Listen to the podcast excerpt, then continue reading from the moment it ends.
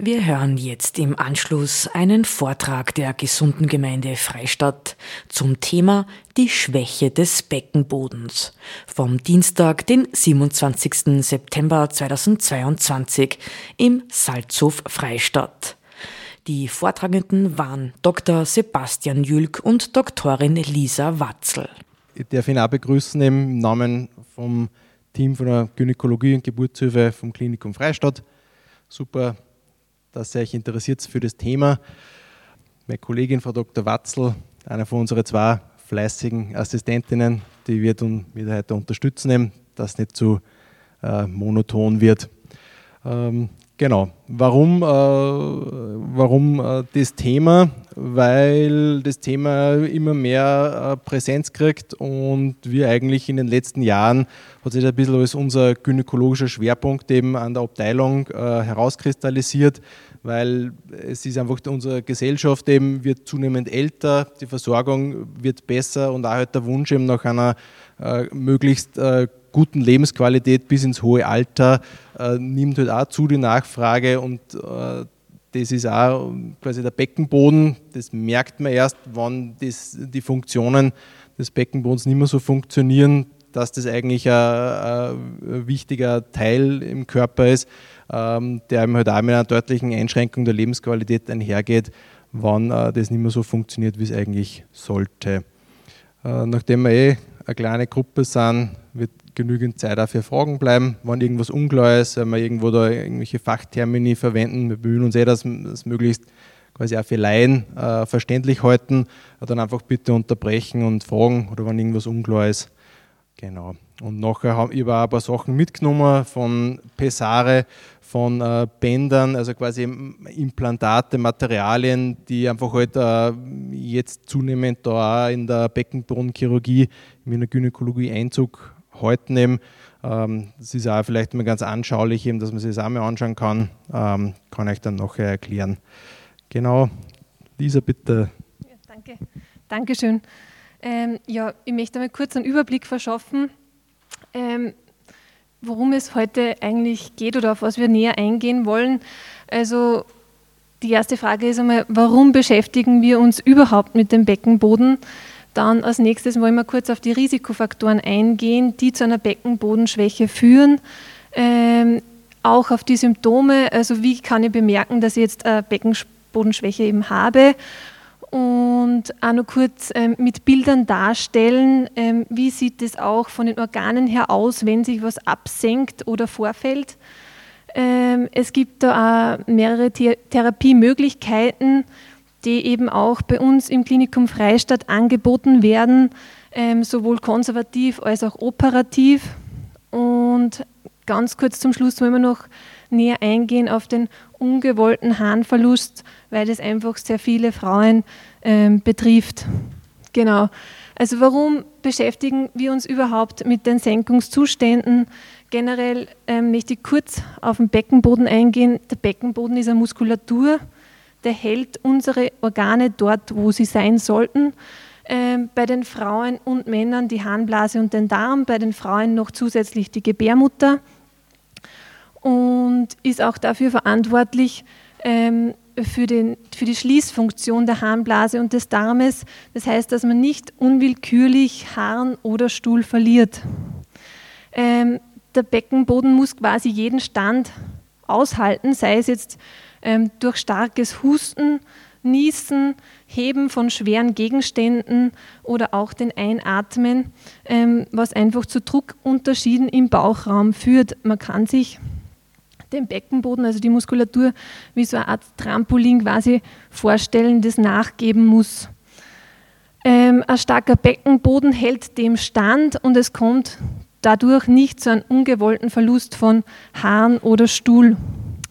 Ähm, es betrifft 50 Prozent aller Frauen, ähm, die leichte Form zumindest von der Beckenbodenschwäche und 3 Prozent aller Frauen haben dann auch wirklich ähm, Beschwerden und Leiden unter den Folgen. Ähm, sei es jetzt beim Geschlechtsverkehr, beim ungewollten Harnverlust ähm, oder beim ungewollten Stuhlverlust. Ähm, die Männer leiden unter einem schwachen Beckenboden bei der Erektion. Genau, das trifft häufiger vor nach, also trifft, trifft häufiger auf nach Prostata-Entfernungen oder im höheren Alter oder auch wenn es zum Beispiel ähm, ja, die Harnwege dann verengt sind. Das, das genau. anatomisch Schwierige am Beckenboden ist einfach einerseits äh, hat eine Haltefunktion, ja, weil eh, wie die Lisa schon gesagt hat, es, halt eben, also es schließt eben die, den Bauchraum nach unten ab. Gleichzeitig eben, äh, hat eben einen Durchlass eben halt bei der Frau eben quasi Harnröhre, Scheide und Mastdarm. Also und genau das ist einfach das Problem dass das eigentlich anatomisch sehr schwierig und sehr komplex ist, dass das auch so funktioniert. Genau, hier nur mal kurz ein Bild, wie sie eben der Beckenboden, quasi die Muskulatur im unteren Bereich des Beckens eben auf und ab bewegen kann, eben durch die Druckunterschiede im Bauchraum. Hier in dem Fall beim Ein- und Ausatmen, weil ja die Atemmuskulatur dann nach unten sinkt beim Einatmen. Genau. Es gibt Risikofaktoren bei den Frauen, eben einer der Risikofaktoren viele Schwangerschaften und Geburtsgewichte über 4 Kilogramm und auch höhergradige Geburtsverletzungen, wie zum Beispiel ein höhergradiger Dammriss oder ein, äh, ein hoher Scheidenriss. Genau. Ähm, natürlich ein chronischer schwerer Husten oder das häufige, sehr schwere Tragen von Lasten ähm, wie chronische Verstopfungen oder Übergewicht ähm, sind genauso Risikofaktoren für Beckenbodenschwäche. Genau. Wäre jetzt die logische Konsequenz, dass man sagt, okay, ich entbinde nicht mehr vaginal, machen wir halt bei allen Frauen eben Entbindungen per Kaiserschnitt. Ja, hat sie leider auch nicht bestätigt. Also es ist nicht nur die Geburt an sich ein Risikofaktor eben für Beckenbodenschwäche, sondern die Schwangerschaften an sich ist eine enorme Belastung eben äh, für den Beckenboden. Genau, es gibt dann noch weitere Risikofaktoren, wie zum Beispiel nach Operationen, zum Beispiel in dem Fall die Gebärmutterentfernung. Bei 12 Prozent der Fälle kann es nachher zu einem Absinken des Scheidenendes führen, bis sogar zum Vorfall. Genau, weil das auch im Verhaltensfehler im Alltag Darum sollte man besonders darauf achten, mit einem geraden Rücken aus den Beinen möglichst schwere Dinge zu heben oder auch ein starkes Pressen beim Harnlassen zu vermeiden. Ähm, zu einer Bindegewebsschwäche des Beckenbodens kann es führen durch den Hormonmangel, zum Beispiel nach den Wechseljahren mit dem Östrogenmangel ähm, oder aber auch die Einnahme von Medikamenten wie zum Beispiel Cortison kann zu einer Bindegewebsschwäche eben führen komme dann noch bei den Therapieoptionen äh, darauf zu sprechen, eben, dass die Hysterektomie, also die Gebärmutterentfernung, früher hat man sehr großzügig gegeben, die Gebärmutter entfernt, ähm, und viel verbinden das auch quasi eine Gebärmuttersenkung mit, äh, mit Senkungsbeschwerden. Aber eigentlich äh, die Pathologie, also das Krankhafte ist nicht die Gebärmutter selbst, sondern eigentlich ist es nur der Indikator. Äh, die, die Pathophysiologie, also die Erkrankung selbst liegt im Halteapparat der Gebärmutter und darum hat man, ist es zu einem Paradigmenwechsel gekommen, dass man früher eben eigentlich immer begleitend die Gebärmutter entfernt, also Gebärmutter entfernt hat.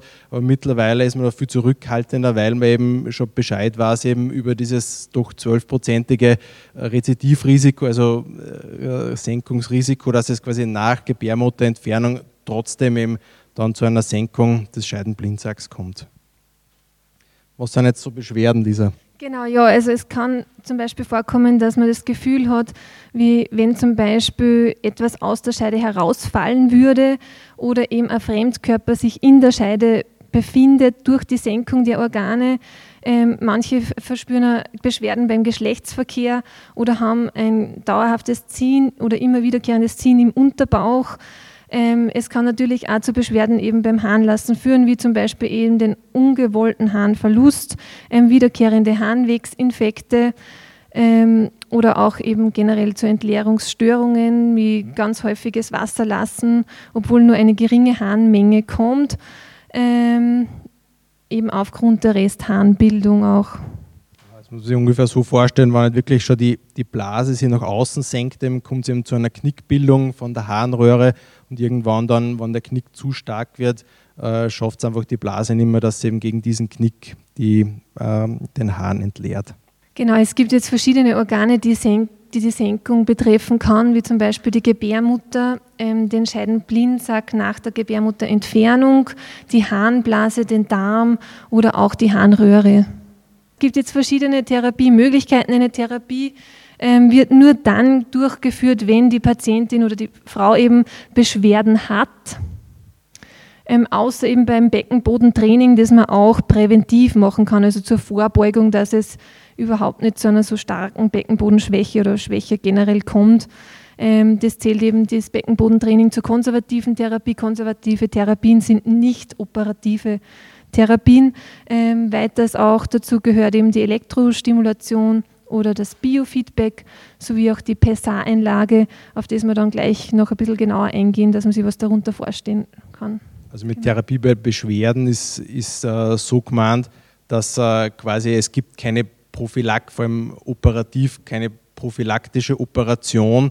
Äh, das sind keine lebenswichtigen äh, Operationen. Das wird nur entsprechend dann gemacht, wann die Beschwerden sind. Dann korrigiert man das, dass die Beschwerden äh, verschwinden.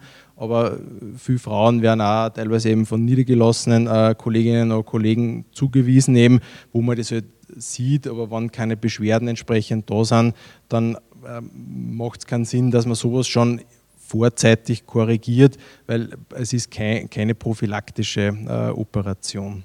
Das sind nur operative Therapiemöglichkeiten über die Scheide, über den Bauch oder mittels Bauchspiegelung. Genau, auf das kommen wir dann nachher noch zurückgeben. Genau, unter dem Beckenbodentraining ist eben kein Training im Schwimmbad am Boden des Schwimmbeckens gemeint, sondern was anderes, aber ist auch ganz ein heiteres Bild.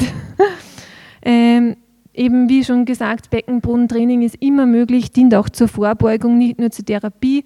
Ähm, man führt es auch durch, egal ob eine Operation bevorsteht oder nicht, ähm, schon zur Vorstärkung des Beckenbodens. Ähm, und es führt ihm dann zu der sollte ihm dann zur Reduktion der Senkungsbeschwerden führen. Aber es führt ihm, es, man kann jetzt damit keinen Vorfall der Gebärmutter beheben mit so einem Beckenbodentraining. Ähm, auf dem Bild ist nur abgezeichnet, sind nur so Kugeln für den Becken, also für das Trainieren des Beckenbodens, ähm, die man in die Scheide einführt, ähm, wo man dann selber ein Gefühl fürs Kontrahieren und Entspannen des Beckenbodens dann bekommt. Genau, das kann man im Alltag jederzeit selber durchführen. Und da habe ich jetzt noch ein kurzes, ganz ein kurzes Video von einer Physiotherapeutin von Physio Austria von YouTube, ähm, wo man eben dann auch zu Hause von zu Hause aus ein Beckenbodentraining ähm, mit Hilfe der Physiotherapeuten durchführen kann, ohne dass man jetzt zum Physiotherapeuten fahren muss.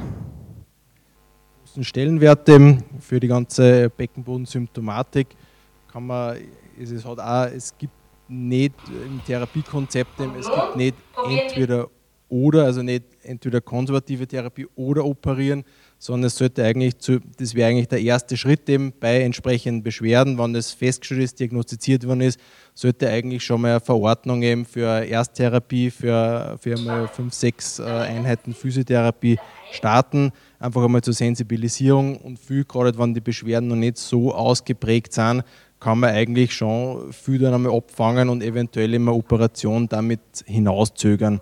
Und eben, wie die Lisa schon gesagt hat, es gibt äh, sehr viele unterschiedliche Hilfsmittel auch am Markt. Wir werden dann ein bisschen was vorstellen, eben von Biofeedback, Elektrostimulation oder halt auch eben nicht elektronische, eben nur so Vaginalkonen, weil das Gemeine am Beckenboden ist im, im Vergleich jetzt zu anderen äh, Körperregionen, äh, man hat irgendwie, es, man trainiert und es tut sich eigentlich nichts. Man sieht nichts, also man kann das auch irgendwie schwer, man hat irgendwie auch schwer Feedback geben. Das macht das Ganze einfach schwierig eben und auch schwierig, dass man halt da, da entsprechend äh, motiviert ist, da was äh, dann in die Richtung äh, zu trainieren und zu üben. Und mit diesen Hilfsmitteln kann man halt auch, dass man wirklich ein, Spiel, Spiel kriegt, eben, wie soll es anführen, wie viel soll es anfühlen, wo ist es eigentlich, wo, wo ich eigentlich kontrahieren soll. Für das gibt es eigentlich gute Hilfsmittel ähm, für den Staat äh, würde ich aber trotzdem eben eine professionelle Anleitung einmal als Staat empfehlen, einfach, dass man mal den Einstieg schafft eben und dann na gut. Ähm, es gibt nur die Elektrostimulation. Ähm, da wird eine Sonde in die Scheide eingeführt und Strom dabei abgegeben, was dann zur Kontraktion der Muskulatur führt. Ähm, das Gerät misst dann auch die Drücke quasi und man hat sofort ein Feedback, ähm, wie stark sie der der Beckenboden kontrahieren kann, also wie kräftig der Beckenboden ist. Ähm, und die Patientin, das Tolle daran ist auch, dass die Patientin, wenn sie selber nicht mehr imstande ist, dass den Beckenboden kontrahieren kann, ähm, dass sie ein Gefühl dafür bekommt, wie sich das Anspannen und Entspannen der Muskulatur anfühlt. Ähm, das nächste, was noch möglich ist, ist das Biofeedback. Das ist ohne Strom. Ähm, da wird auch eine Sonde in die Scheide eingeführt und eine Grafik zeigt dann auf, wenn die Patientin den Beckenboden kontrahiert und wieder entspannt, ähm, wie stark eben die Beckenbodenkraft ist. Genau. Genau, wir haben da auch mitgebracht Pessare. Die sind vor allem für die Senkungen der Organe ganz was Tolles, beziehungsweise auch, wir verwenden es also gern vor Operationen oder wenn eine Patientin sagt, jetzt bin ich schon 90 Jahre alt und ich möchte mich nichts mehr operieren lassen, dann ist das eine tolle Alternative, um trotzdem die Beschwerden zu lindern und den unwillkürlichen Harnverlust entgegenzuwirken. Ähm, da gibt es verschiedene Möglichkeiten, wie so einen runden Ringpessar oder einen Würfelpessar, was mit reichlich Creme oder Gleitgel in die Scheide eingelegt wird, um dann wieder die Organe Richtung Ursprungsposition quasi zu bewegen und quasi dort zu halten. Genau, genau also so PSA-Therapie ist, äh, ist absolut legitim, funktioniert super. Also kann ich eigentlich fast äh, jeden Vorfall mit dem äh, reponieren und die, die Frauen sind auch eigentlich wieder beschwerdefrei. Einziger Haken ist halt, ich muss den regelmäßig wechseln, eben, eventuell immer halt Probleme dann beim Verkehr, ich muss den vorher rausgeben, reingeben, alles kein, kein Thema. Also es gibt Frauen, die mit dem eigentlich, vor allem jetzt mit Corona, haben wir, also zumindest habe hab ich jetzt äh, ein paar Frauen eben betreut, denen wir halt dann, weil wir halt, weil es ja nur geplante Operationen sind, die wir halt lang aufschieben haben müssen, die wir dann mit so einem Ring versorgt haben, quasi eben in, zur Überbrückung bis zur Operation und die dann angerufen habe und gesagt habe, naja, wir hätten jetzt eine OP-Termine wieder, die aber eigentlich dann so zufrieden waren und sie mit dem Ring arrangiert haben, dass sie eigentlich vorerst einmal keine Operation wollten. Ähm, genau, also es ist auf jeden Fall ähm, ein probates Mittel. Ähm, damit ich Ihnen jetzt da noch kurz eben ein bisschen äh, dann die operative Therapie oder das Therapiekonzept äh, erklären kann, wie eigentlich jetzt äh, aktuell ähm, Operationen am, Beckenboden äh, funktionieren, möchte ich nochmal ein Beckenbodenmodell eben von dieser ziemlich wichtiger Anatom äh, aus den 1990ern, der eigentlich das Verständnis eben äh, für Beckenbodenerkrankungen revolutioniert hat. Äh, und zwar, wenn man sich das so vorstellt, das sind im Endeffekt drei, drei Ebenen. Also er hat, also es ist wirklich, es ist die, diese Arbeit da eben von dem Delancey heißt der, der wird eigentlich heute noch fast in, auf jedem Kongress irgendwann einmal äh, zitiert, weil eben das Verständnis vom Beckenboden letztendlich, ähm, was man da so sieht, das Weißliche, das ist die sogenannte endopelvine Faszie, wo man vom Verständnis her, äh, der alle, alle Organe quasi da, da im Becken umscheidet und das Ganze so spinnwebenartig eben in seiner Position hält.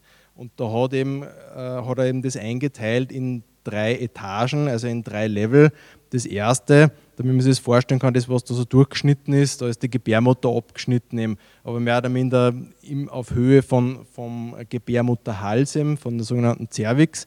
Dann Level 2 ist im Bereich vom Scheidengewölbe, wo vorne die Harnblase, äh, haben wir schon gesehen, eben, und hinten oder der Mastdarm ist und dann Level 3, quasi das oberflächlichste, so der eigentliche muskuläre Beckenboden, wie man so kennt, eben mit den Durchtrittsöffnungen eben für, für Harnröhre und für den Mastdarm. Und überall in diesen äh, Etagen, in diesen Levels, kann es jetzt zu einem Defekt kommen. Das kann einerseits isoliert äh, auftreten oder auch eben kombiniert. Und aus, aus diesen Defekten heraus entstehen dann die Krankheitsbilder und äh, ich habe schon vorher erwähnt, eben so jetzt mal vor 20 Jahren haben wir relativ großzügig die Gebärmutter mit entfernt und hat, hat eigentlich so ein Standardkonzept gehabt eben für Senkung, das man halt eigentlich da über, über jeden Fall so drüber gestülpt hat. Und mittlerweile ist eigentlich halt die, ähm, die, der Kern der Sache defektorientierte Therapie. Das heißt, man ist draufgekommen, wenn ich da, überall ein Standardkonzept verwende, mache ich gleichzeitig auch mehr kaputt. Weil wenn ich jetzt, äh, wenn ich jetzt irgendwo eine Raffung mache, wo eigentlich das nicht notwendig war, setze ich auch immer eine Narbe, immer einen Schaden. Und darum ist mir eigentlich hergegangen, schaut, auf welcher Höhe ist der Defekt eben und diesen Defekt korrigiere. Und mit dem eigentlich, äh, das ist eigentlich das, das aktuelle äh, Konzept in der Beckenbodenchirurgie. Und mittlerweile ist das wirklich ziemlich äh, divers. Äh, es gibt äh, einerseits äh, den vaginalen Zugang, wo ich einfach die Operation über die Scheide durchführe und gleichzeitig eben auch abdominell, also von oben. Und da ist ja quasi der Goldstandard eben äh, die Laparoskopie, wo ich mir an der Bauchspiegelung von oben den Defekt eben wieder mehr oder minder nach oben ziehe. Das äh, erkläre ich dann gleich und so einfach halt das wieder nach innen fixiere. Äh, Klassiker eben von den, von den vaginalen Operationen wäre eben die vordere Scheidenraffung, hintere Scheidenraffung, das kann man sich einfach so vorstellen. Ähm, also einerseits der Vorteil, es ist, äh, man verwendet nur Eigengewebe, man braucht kein Fremdmaterial, nicht primär immer ein Netz eben, das was ich da vorhin ausgestellt habe. Es ist relativ unkompliziert, relativ komplikationsarm. Ähm, Im Endeffekt, ich mache einen, einen Schnitt in der vorderen äh, Scheidenwand, präpariere diese endopelvine Faszie, das, was ich vorher erklärt habe, präpariere das ab und mache einfach Raffnähte, indem ich einfach halt die, die Harnblase eben wieder nach oben versenke und dann wird die Scheide verschlossen und das war's. Es dauert ungefähr eine halbe Stunde, alles in allem ähm, und funktioniert relativ, äh, relativ unkompliziert. Allerdings, es hält halt nur so gut, wie halt das, das umliegende Gewebe auch ist.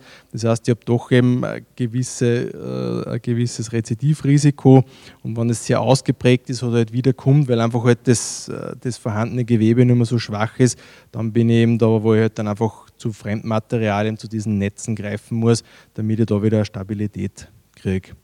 Analog dazu die hintere Scheidenraffung, also quasi beim Vorfall vom, vom Mastdarm, kennt sich an das Foto noch erinnern, eben, ist im Endeffekt relativ die idente äh, Operation. Ich mache auch wieder einen, einen Schnitt in die hintere Scheidenwand, präpariere eben da diese endopelvine Faszie eben vom, vom Mastdarm ab und versenke das auch einfach wieder und äh, ist genauso, funktioniert genauso rasch eben und, äh, und unkompliziert.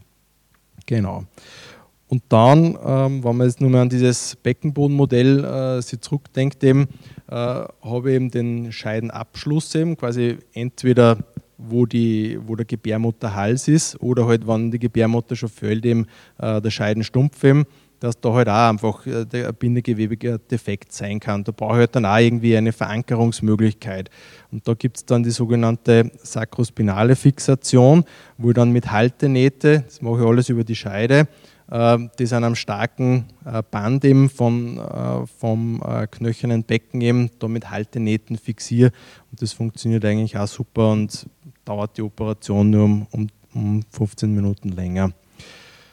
Ähm, ich habe vorher schon gesagt, eben ist nicht mehr automatisch, dass die Gebärmutter mit entfernt werden muss. Heißt jetzt nicht, dass gar keine Gebärmutterentfernungen mit solchen Eingriffen mehr gemacht werden, sondern wenn irgendwo eine Pathologie an der Gebärmutter selbst eben, zum Beispiel ein Myom oder halt prämenopausal, Blutungsstörungen, äh, Auffälligkeiten an der Cervix, äh, solche Sachen eben, dann wird sehr wohl eben bei dem Eingriff eben gleichzeitig auch die Gebärmutter mit rausgenommen, weil dann hat die Gebärmutter auch äh, ja, eine Pathologie, eine Erkrankung und nicht nur eben ihr Halteapparat. Genau. Abdominal jetzt, damit das vielleicht vorstellbar ist, ähm, hat also der Vorteil, dass es einfach halt schon viele unterschiedliche Möglichkeiten eben zur operativen Therapie gibt, ist, ich kann eigentlich für jede Situation, für jeden äh, Wunsch, für jede äh, Beschwerde, Symptomatik, kann ich eigentlich so jede Operation Vor- und Nachteile und kann eigentlich da aus, einem aus einer großen Bandbreite auswählen, was halt für die, für die jeweilige Frau dann am besten funktionieren könnte. Ähm, das heißt eben auf äh, äh Fachdeutsch eben Sakrokolpopexie, ist ein bisschen ein komplizierter Name, aber man muss sich das so vorstellen, dass eben der, Scheiden, der Scheidenabschluss eben, dass der, der wird eben nicht auf so einem Halteband fixiert, sondern der wird ein Netz ähm, zwischen die Scheide und die Harnblase und zwischen dem Mastdarm und die Scheide gelegt eben. Das wird dann unter dem Bauchfell nach oben gezogen und äh, quasi an der Wirbelsäule, da ist das stärkste Band äh, im menschlichen Körper, äh, das vordere Längsband, äh, ist weit weg von irgendwelchen äh, Nervenwurzeln oder Bandscheiben und da wird das dann fixiert. Jetzt nur vielleicht grob, was ist da der Vorteil, weil die Operation ist natürlich aufwendiger, dauert länger, aber es ist einfach äh, von der Scheidenachse ist es einfach halt gleichzeitig der, der, der Anatomie eigentlich, der natürlichen Anatomie am besten. Das ist nochmal eine andere Animation, wie das ungefähr ausschaut. Wenn man sich das vorstellen kann, da hinten ist die Wirbelsäule, quasi das äh, Promontorium, wo die, also die Lendenwirbelsäule anfängt eben, und da vorne ist die, die Harnblase und das dazwischen ist entweder der Scheidenstumpf oder eben der Stumpf vom Gebärmutterhals und da sieht man, wie dieses Netz dann wird da zwischen Blase und Scheide und, und zwischen Mastdarm und äh, Scheide reingelegt eben und dann, also es ist nicht frei im, frei im Becken, es ist ein bisschen schwierig zum, zum Vorstellen, sondern es wird da unterm Bauchfell, das es sollte nicht mit dem Darm in Berührung kommen, nach oben gezogen und dann fixiert. Zweiter äh, Themenblock eben, der, also jetzt nur mehr, wenn man sich dieses Beckenbodenmodell dann nur mehr vorstellt, eben von diesem Delancey, sind in erster Linie Senkungsbeschwerden, sind Defekte auf Level 1 und Level 2. Eben dieser eigentliche äh, anatomische Durchlass, eben quasi Level 3, da sind dann in erster Linie äh, Beschwerden eben wie Stuhl- oder Harninkontinenz. Was gibt es jetzt für Reformen? Es gibt verschiedene Formen vom unwillkürlichen Harnverlust. Ähm, das häufigste ist eben die Stressharninkontinenz und die Dranginkontinenz, das kann auch in einer Mischform vorkommen. Ähm, Stressharninkontinenz ist einfach, kann vorkommen eben, ähm, wenn jetzt, oder kommt vor allem vor, wenn jetzt ähm, der Schließmuskel der Harnröhre zu schwach ist, dass bei einem Druckaufbau im Bauchraum, sei es jetzt durch Niesen, Husten, Pressen oder Erheben von schweren Lasten, ähm, de, der Schließmuskel den nicht mehr standhalten kann und man dadurch bei bei diesen Tätigkeiten bzw. dem Druckaufbau dann unwillkürlich den Hahn verliert. Die Dranginkontinenz ähm, ähm, beruht zumeist eben auf einer unwillkürlichen, also eigentlich immer auf einer unwillkürlichen Kontraktion der Blasenmuskeln. Ähm, das ist ähm, von den Nerven ausgehend. Das kann einfach auch durch eine äh, Blasenentzündung, eine Überreizung der Nerven oder durch ähm, neurogene Erkrankungen wie zum Beispiel eben Alzheimer, Parkinson oder Tumore ähm, entstehen.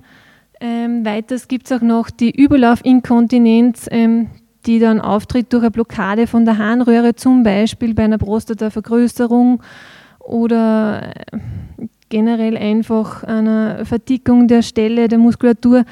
Ähm, und es dadurch eben dann die Harnblase sich nicht vollständig, also nicht vollständig entleeren kann und dann eine Restmenge des Harns ähm, trotz Harnlassen zurück in der Blase zurückbleibt. Das führt dann auch ähm, zu einem häufigeren ähm, Harnlassen oder Bedürfnis Harn zu lassen, weil man immer wieder ähm, eine Restmenge einfach in der, also immer wieder Restmenge im Harn, also in der Harnblase verbleibt. Genau. Man ist relativ eindeutig, in, in welche Richtung das geht eben. Ob das eher halt eben so eine Stressinkontinenz ist oder Dreiinkontinenz. Häufig sind es eben auch Mischformen, wo es eben am ersten Blick eben nicht ganz klar ist, eben, in welche Richtung es ist. Und darum ist eben ganz äh, wichtig eben die Krankengeschichte, eben die Symptomatik. Und da hilft immer mal so ein Blasentagebuch, ist ganz banal, das hilft uns da schon mal weiter. Wir haben sowas auch bei uns aufliegen und geben so ein Blasentagebuch in Form von so einem Heftchen ähm, den Patientinnen mit ähm, und bitten dann die Patientinnen eben da drinnen einzutragen mit Uhrzeit über zwei Tage ähm, die Harnmenge, wann sie welche Harnmenge eben ausgeschieden haben, das kann man dann messen mittels Messbecher. Ähm, wann sie einen unfreiwilligen Harnverlust gehabt haben, ähm, wann sie jetzt ähm, die Einlage haben wechseln müssen wegen unwillkürlichen Harnverlust, ähm, auch die Trinkmenge soll dokumentiert werden und auch was getrunken worden ist bzw. gegessen worden ist, weil Kompott oder Suppe zählen auch ähm, aufgrund der hohen Flüssigkeit, des hohen Flüssigkeitsgehalts dazu. Schaut wirklich ziemlich trivial aus, aber man kann da extrem viel herauslesen. Eben, ich erkläre dann nachher bei der Therapie, warum es so wichtig ist, dass man eben unterscheidet, ist es eben eine Dranginkontinenz oder eben eine Stressinkontinenz. Wenn das äh, nur immer eben unklar, Unklarheit eben, äh, belässt, eben, dann kann man eben halt invasivere Diagnostik betreiben es gibt da, ähm, wir führen auch bei uns in der urodynamischen Ambulanz ähm, zum Beispiel eine Blasendruckmessung durch. Man kann dann eben äh, schauen, wie, wie der Druck dann ist ähm, bei Füllung der Harnblase, also wenn sie die Blase zum Beispiel selbstständig fühlt oder man sie auffüllt ähm, und auch ähm, den Druck in der Harnröhre selber messen. Genau. Ja, es funktioniert, ist jetzt nichts Gefährliches. Es sind im Endeffekt nur zwei dünne äh, Katheter. Einer kommt in die Harnblase, einer kommt in den Mastdarm. Der mhm. Katheter im Mastdarm repräsentiert den Druck im Bauchraum und halt der Katheter in der Blase, eben den Druck in der Blase. Und da kann ich einerseits eben, wie die Lisa schon gesagt hat, schauen, sind eben diese autonomen Kontraktionen, also dass die, die Harnblase kontrahiert, also sie zusammenkrampft, eben, wo es das eigentlich nicht müsste, liegt sowas vor und ich kann auch einen Verschlussdruck geben vom Schließmuskel, also vom, vom Schließmuskel der Harnröhre, die Harnröhrenlänge. Also da kann ich schon sehr viel außerlesen. So schaut dann so ein klassisches äh, äh, Messprotokoll aus. Und ähm, aus, aus diesen äh, äh, Druckdifferenzen kann ich, kann ich sehr viel außerlesen eben. Und da ist eigentlich dann fast immer eine Zuordnung eben, zu welchem Krankheitsbild die Beschwerden dann am besten passen und eben halt auch dann, welche Therapie sie da daraus folgert. Wichtig ist auch äh, das Thema. Genau, es gibt ja nur die Durchführung der Blasenspiegelung. Äh, man kann dann in das Innere der Harnblase hineinsehen und sieht dann, ob äh, entzündliche Veränderungen oder Fremdkörper oder eben Tumore oder Steine oder Verengungen vorliegen.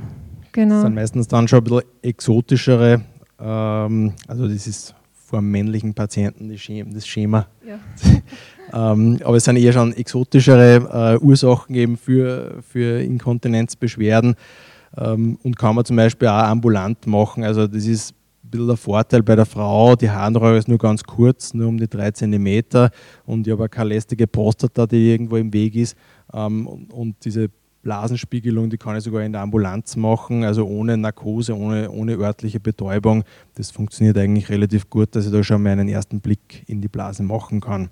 Da sieht man zum Beispiel, wenn man den Auslass eben vom, vom Harnleiter wieder in die Blase mündet. Genau. Genau, kurz zur Therapie von der Stressharninkontinenz. Also wenn man unwillkürlich Harn verliert beim Niesen, Husten ähm, oder generell Druckaufbau im Bauchraum, ähm, mittels Physiotherapie zum Beispiel oder eben der PSA-Einlage, also so einem PSA, den wir vorher schon eben gesehen haben. Ähm, bei Übergewichtigen empfiehlt sich auch eine Gewichtsreduktion über 5% und man kann auch mittels Östrogencreme eben wieder das Bindegewebe stärken, wie wir ja vorher schon gehört haben, führt der Östrogenmangel zu einer Schwäche, Schwäche zu einem schwächeren Bindegewebe. Genau, immer genau. wie bei der Senkung ist auch bei der Harninkontinenz eben, ich fange immer an, eben nicht operative Therapien. Ähm, da kann ich mir eigentlich eh schon mal, kann ich schon mal wirklich einen Großteil abdecken eben und ist genauso auch wieder jede Inkontinenzoperation ist eine rein symptomatische Operation. Das ist nichts prophylaktisch, das ist, wenn die Beschwerden entsprechend ausgeprägt sind und ich wirklich eben aus diesem Spektrum da schon eigentlich alles ausgeschöpft habe und trotzdem äh, nicht wirklich weiterkomme, dann erst eben bin ich in Richtung Operation unterwegs. Jetzt sind wir schon bei der Operation. Ähm, das ist eigentlich eines vom, vom finde ich, von den äh, faszinierendsten Operationen, die es da im, in der Urogynäkologie gibt. Dem. Man muss sich es äh, so vorstellen, also diese, äh, weiß nicht, ob das schon einfach einmal wer gehört hat, eben dieses spannungsfreie Band, also dieses Inkontinenzband, gibt es ungefähr seit 20 Jahren. Ich erkläre das nur kurz, weil es einfach, mich, mich fasziniert das einfach, weil vorher hat man eigentlich für, für so eine Stressinkontinenz hat man nicht wirklich was gehabt. Also man hat eine, relativ aufwendige große Bauchoperation gehabt, wo man mit so Haltefäden was ähnliches gemacht hat, als wie mit diesem Bändchen. Und dann ist eben, äh, war aus äh, Göteborg, äh, bei Ulmsten hat der Kassen, ist dann eben gekommen, natürlich nicht er alleine in einer Arbeitsgruppe und hat das präsentiert. Und nur dazu hat er das quasi als ambulante Operation präsentiert. Also nur unter örtlicher Betäubung haben die so ein Inkontinenzband eingezogen und eigentlich äh, hat das dann den, den einen Siegeszug angetreten. Und mittlerweile ist das eigentlich eh seit langen Jahren, ist das eigentlich, ja, seit sicher 15, 20 Jahren ist das der Goldstandard in der Stressinkontinenztherapie. Also ein bisschen schwierig zum, zum Vorstellen. Ähm, ich fange einfach mal mit diesem schematischen Bild oder an. Halt, äh, wenn der Halteapparat zu schwach ist, eben mit jedem Hustenstoß, mit jedem Niesen weicht er einfach nach unten aus. Und es wird einfach die Harnröhre nicht mehr abklemmt. Und eben, ich ziehe dann, erkläre dann noch, wie das funktioniert, so ein spannungsfreies Band, das ist die Harnröhre, ziehe ich das unter der Harnröhre ein und das bleibt eben, das ist nur durch, quasi durch die Gewebereibung bleibt es in der Position und äh, mit jedem Hustenstoß wird dann quasi die, die Harnröhre durch dieses Band abgeknickt und in Ruhe äh, ist die Harnröhre aber wieder gerade und die Blase kann entleert werden. Und das wird mit, mit speziellen Aalen, wird das quasi da ist der, Scham, der Schambeinast eben, äh, wird das quasi, das ist wirklich nicht viel Platz, wird zwischen der Harnblase und dem Schambeinast oder vorbei nach oben geschmuggelt eben. Man sticht oder über die Bauchdecke aus, damit mehr oder weniger so eine Art Zügel entstehen, wo ich das dann auch, also ist, äh, der entscheidende Schritt bei der Operation ist, dass ich einen richtigen Spannungszustand von diesem Band äh, zusammenbringe.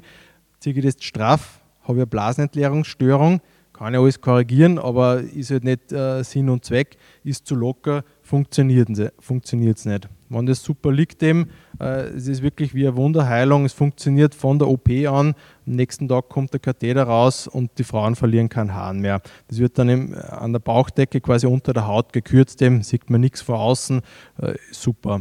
Also und äh, kommen immer wieder Frauen, die das, äh, die das wirklich schon vor 15, 20 Jahren da, da implantiert gekriegt haben und das, das funktioniert noch immer. Also die, drum, also die, die das ist eigentlich eine Dauerversorgung. Die längsten Daten sind jetzt, äh, habe ich jetzt für einen anderen Vortrag einmal, so für 15 Jahren gibt es eigentlich wirklich gute Langzeitdaten schon, wo auch eigentlich nur über 70 Prozent, also sage ich mal, die ersten 10 Jahre habe ich wirklich einen Therapieerfolg äh, von 90 Prozent. Das muss man schon ehrlicherweise sagen, es nimmt ab. Ja, ohne jetzt die, äh, die näheren Ursachen da, da ist, ist da nicht rausgekommen. Aber selbst im auch nach 15 Jahren funktioniert eigentlich der Großteil, funktioniert eigentlich nur gut. Genau. Und im eh, weil Sie angesprochen haben, also das Bändchen ist letztendlich eine Unterstützung. Aber wenn, wenn rundherum der ganze Beckenboden nicht funktioniert, mit jedem, mit jedem äh, Niesen, mit jedem Husten eigentlich falsch kontrahiert oder gar nicht kontrahiert oder halt immer falsch heb etc. etc., dann ist natürlich die Rezidivrate deutlich höher. Und das versuchen wir schon irgendwie den, den Frauen da äh, mitzugeben. Und darum ist es auch gut, wenn die schon mal zum Beispiel vor einer Operation schon mal angefangen haben mit einer Beckenbodentherapie, weil einfach halt dann die Therapie, diese, die, die Adherenz, dass die das dann nachher weitermachen, ist die Erfahrung, dass das höher ist. Und wenn ich aber dann mit drauf verlasse, also es ist eine Unterstützung, und ich komme irgendwann, wenn der wirklich ein ausgeprägter Defekt ist, ohne operative Therapie nicht weiter. Aber das ist halt einfach nur äh, eine symptomatische Therapie, aber quasi die, die, die Grundpathologie, dass da einfach halt eine Beckenbodenschwäche da ist, ist mit dem nicht behoben. Ja. Und wenn ich ein Beckenbodentraining mache, wenn ich schaue, dass rundherum das alles passt, kann ich definitiv im, äh, das Rezidivrisiko, also dass ich wieder Beschwerden kriege, kann ich das minimieren. Das ist schon wichtig zum, zum Sagen immer. Genauso auch wie, wie Gewichtsreduktion, ja, wenn wer stark übergewichtig ist. Äh, natürlich, irgendwann, das ist ja quasi ein Teufelskreis, ja. Äh, es macht keinen Spaß, wenn ich ständig Haaren verliere, wie soll ich da irgendwo äh, Sportbewegung machen? Ja, natürlich bin ich dann an dem Punkt, wo ich sage, okay, äh, man legt so ein Band ein, aber trotzdem habe ich, muss man auch dann klipp und klar sagen, viel bessere Karten, dass das auch wirklich dann bis zu meinem Lebensende funktioniert, wenn ich auch rundherum das alles optimiere. Und unter anderem jetzt zum Beispiel der Gewichtsreduktion, solche Sachen. Alternativ gibt es noch was anderes. ist es soweit. Äh, sonst gehen wir nachher auch gerne noch ein bisschen diskutieren. Alternativ gibt es ungefähr seit 2014 gibt eine Harnröhrenunterspritzung. Ich gehe da nicht näher drauf ein, äh, was da speziell die Indikationen sind. Funktioniert auch nicht schlecht äh, und ist in ausgewählten Fällen eben, also mehr oder minder, so, sieht man da, das ist schematisch wie die Harnröhre und das sind so kleine äh, Depots, die das ist so eine, so eine Makroplastik-Flüssigkeitsemulsion, äh, ungefährlich, ja, also ähm, ist völlig inert, das Material, kann man einfach halt die, die Harnröhre darunter polstern und in ausgewählten Fällen ist das auch äh, ein probates Mittel. Das war jetzt die Therapie der, quasi der Stressinkontinenz eben. Und darum ist es eben so, so wichtig, eben quasi im Vorfeld sich viel Zeit zu nehmen und wirklich, bevor man nicht klar weiß, in welche Richtung das geht oder wo halt die überwiegende äh, Beschwerdesymptomatik ist, dass man sich da im Klaren ist, weil die Therapie dieser überaktiven Blase ist komplett der andere. Und das Problem ist, wenn ich, also bei jeder äh, operativen Therapie der Stressinkontinenz, kann ich eine sogenannte überaktive Blase, kann die Beschwerden sogar verschlechtern. Ja, darum muss ich mir da ziemlich sicher sein, was das ist. Also bei der überaktiven Blase hilft zum Beispiel ein Entleerungstraining. Das heißt, man äh, steuert einfach gezielt die Anzahl der Blasenentleerungen, macht sich das bewusst und entleert halt dann zu bestimmten Zeiten die Blase. Ähm, auch das eben das Toilettentraining nach der Uhr genau, also die Häufigkeit und dann noch der Uhrzeit. Ähm, auch das, also das Beckenbodentraining hilft eben bei der überaktiven Blase. Ähm, auch eine lokale Östrogentherapie wieder eben für das Bindegewebe.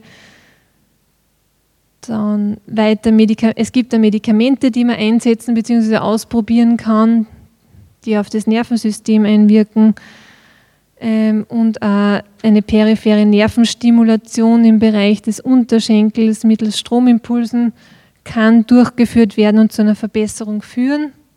Was ist da der Ansatz medikamentös? Also die Thera Therapie-Substanzgruppe heißt Anticholinergiker und mehr oder minder die, die Kontraktion, es lähmt ein bisschen die, die Kontraktionen der Blase. Also die Blase wird einfach ruhiger und äh, das soll einfach halt unterstützen, dass ich ähm, da diese, dieses Entleerungstraining, dass ich einfach halt ein bisschen diese, diese ähm, konditionierten Verhaltensmaßnahmen, äh, äh, dass ich die einfach halt ein bisschen überwinden kann.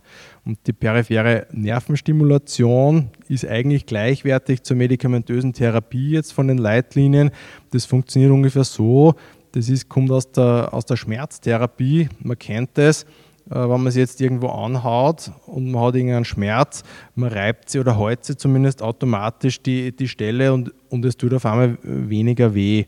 Und so ist ungefähr dieses Konzept. Man weiß, dass eben, da sieht man eben äh, den, linken, den linken Innenknöchel und da läuft eben ein, ein wichtiger motorischer Nerv, der äh, Nervus tibialis heißt es, und der äh, ist im Rückenmark, ist der, ist der mit äh, Nervenfasern, die von der Blase ins, äh, ins Gehirn äh, laufen, ist er miteinander verschaltet. Und das sind niederschwellige Stromimpulse. Das kann man zu Hause machen. Das ist einfach ein Kastel. Das ist im, im niederschwelligen Bereich. Also man nimmt das kaum wahr.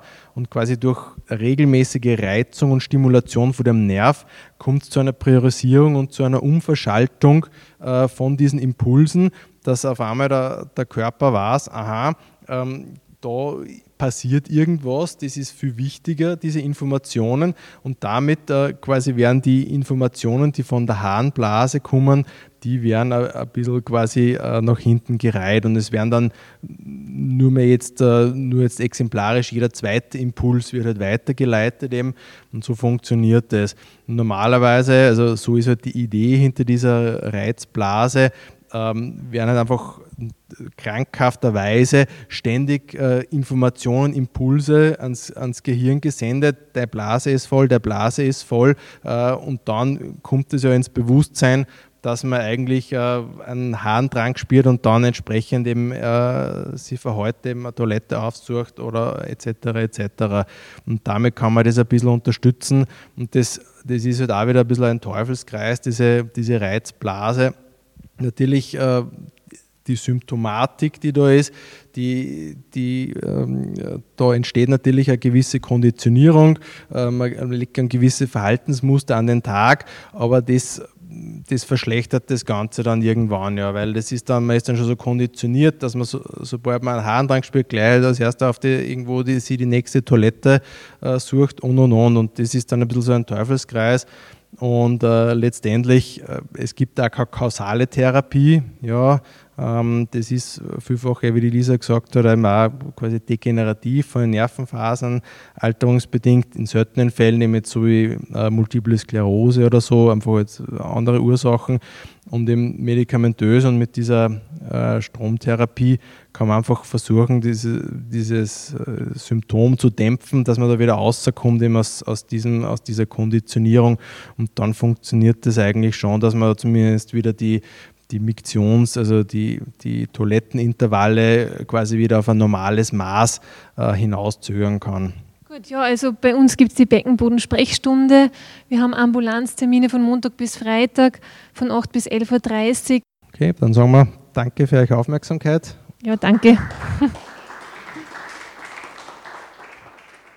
Wir hörten einen Vortrag der gesunden Gemeinde Freistadt zum Thema Die Schwäche des Beckenbodens vom Dienstag, den 27. September 2022.